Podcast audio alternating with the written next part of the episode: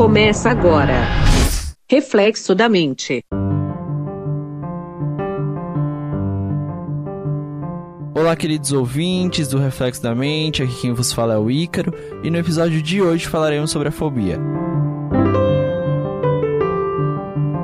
Mas primeiro, para falar da fobia, precisamos dividir o medo e a fobia, que são situações distintas que não podem ser confundidas. O medo, ela é uma emoção importante que nos faz evitar situações que possam nos causar danos, enquanto a fobia, ela é um medo desproporcional, que ela pode afetar de alguma forma significativa a vida do indivíduo, né? A vida do outro. O que é o medo? O medo é apresentado por várias espécies de animais, incluindo seres humanos. É uma emoção extremamente importante, pois evita que ficamos ficamos expostos a situações de risco. Evitando o, o, perigo, garantimos nossa sobrevivência também e, portanto, o medo ele é um mecanismo de proteção, que a gente sempre fala, né? É bom ter medo. Geralmente a gente tem medo de falar em público. Medos são normais, são transitórios também, né? E ocorrem comumente nas pessoas. O que que eu digo comumente? Ele ocorre como se fosse uma coisa comum algo banal, sem causar sérios danos a elas. É, e os medos desproporcionais e intensos, eles que impedem a vida normal de um indivíduo prosseguir, ele pode ser um causador de uma fobia. Isso também faz com que a gente tenha um transtorno chamado transtorno fóbico ansioso, que por incrível que pareça, ele existe.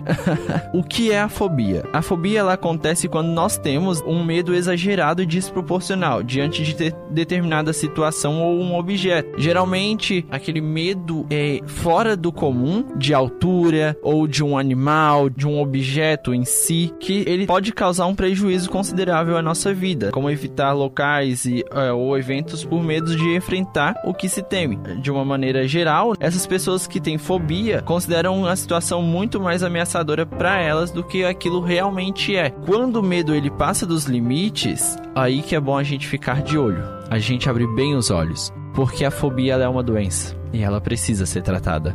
Sentir o medo, ele é normal. Todo mundo já teve uma emoção ali aflorada é, em vários momentos da nossa vida. Quando tu é criança que tu tem medo do escuro, quando tu é adulto que tem medo de ser assaltado, ou até mesmo quando é idoso, aquele medo da morte. O medo, ele é uma a gente fala que ele é uma resposta bioquímica do nosso corpo, frente a um perigo que envolve sudorese, aumento de frequência cardíaca, níveis elevados de adrenalina, mas aí a gente tem que abrir os nossos olhos mais ainda, porque em alguns episódios anteriores eu também citei esses sintomas. Não sei se você lembra, ali na, na síndrome do pânico, na ansiedade, porque o medo ele também pode causar esses, esses sintomas mas é um sinal que o organismo dá para que consigamos fugir ou lutar contra esse perigo. É uma resposta emocional que o medo ele depende do indivíduo. Tem aqueles que sente, se sente muito bem com a adrenalina, com aquelas aventuras radicais, assim, e tem aqueles outros que evitam de qualquer custo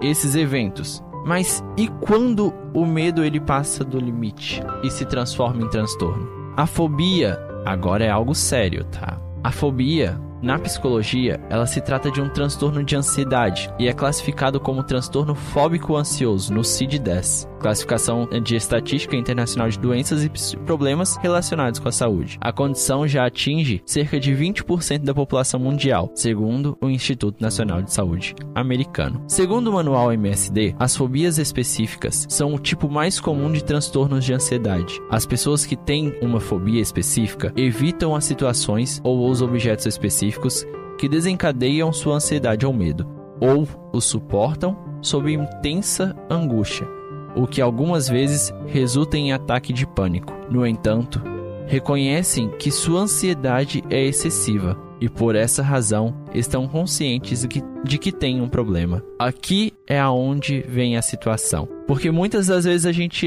trata a fobia como se fosse algo banal e a fobia não é algo banal. A gente trata a fobia como se fosse um medo qualquer. Ah, eu tenho medo de barata, eu tenho medo de agulha. Não, eu não tenho medo de agulha, eu tenho fobia à agulha, entendeu? Então, assim, a gente tem que tomar muito cuidado porque ela, ela vai desencadeando. Por exemplo, a fobia, o medo, ele pode desencadear uma fobia, que pode desencadear uma crise de ansiedade, que pode desencadear um surto de pânico. E isso tudo vai ocasionar na nossa saúde mental. Mas hoje eu vim trazer para vocês duas fobias. Duas fobias assim, conhecidas, bem conhecidas. A claustrofobia. O significado da claustrofobia na etimologia, ela já destaca o termo, né, fobia, que vem do grego e significa medo. Por, portanto, então, é o medo de lugar fechado. É a fobia de um lugar fechado. Por exemplo, o medo de estar confinado em um ambiente desconhecido, com muita gente aparentemente sem saída, é aquilo que é desesperador. Pode acontecer em variados ambientes a partir de diversos gatilhos, mas não é medo do transporte em si, mas sim de estar confinado ao transporte. Por exemplo, ônibus cheio, avião, que são lugares fechados, barco, carro. Tem pessoas que não conseguem andar de carro de uma esquina a outra, que ela já se sente claustrofóbica. O mesmo acontece com o medo de elevador, que para isso daí existe uma outra fobia que podemos falar em um outro episódio as crises de ansiedade, né, na claustrofobia ou ataques de claustrofobia, elas podem acontecer assim. Eu tô aqui dentro de um ônibus e do nada veio um gatilho. E esse gatilho começou a me dar esse ataque de claustrofobia. Às vezes não acontece, mas às vezes acontece. E quando acontece é pior. Também nós temos uma outra fobia muito peculiar que eu digo, a aracnofobia. Nossa, mas que nome muito nada a ver, né? É a fobia de aranhas. Segundo o DSM-5, que é o Manual de Diagnóstico e Estatístico de Transtornos Mentais, existe alguns subtítulos, né, de fobias referentes à sua classificação. A aracnofobia se encontra no subtipo animal, ou seja, a fobia que é causada por um animal ou um inseto. Geralmente tem início na infância ali, por volta dos seus 4, 5 anos e e a pessoa que sofre com esse tipo de fobia, ela tem é um pavor, ela não pode ver uma aranha. É, ela não pode ver um artrópode, né? Que é aranha, esses insetos assim, né? Caso dê de cara com uma, seja pessoalmente ou através de uma imagem para você ter noção. A pessoa ela começa a sentir sudorese, pulso acelerado, a respiração rápida, inquietação, taquicardia e até náusea. Isso acontece porque a pessoa ela tem aquele pavor.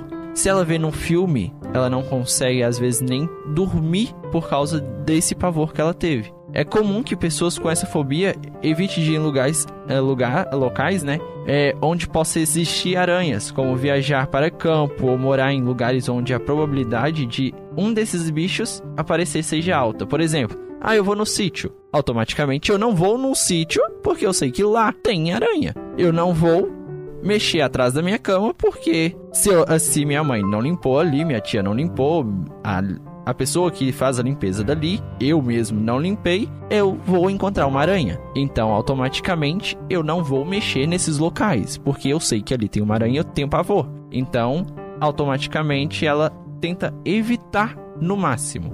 O que eu posso deixar para vocês? A fobia é um medo exagerado que causa sofrimento considerável no indivíduo. E o medo é importante para nossa sobrevivência, pois nos faz evitar situações que possam causar danos.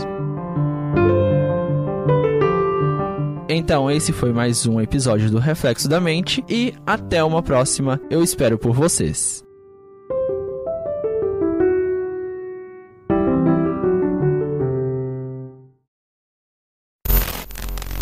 Essa é uma produção do Grupo Sinal de Paz.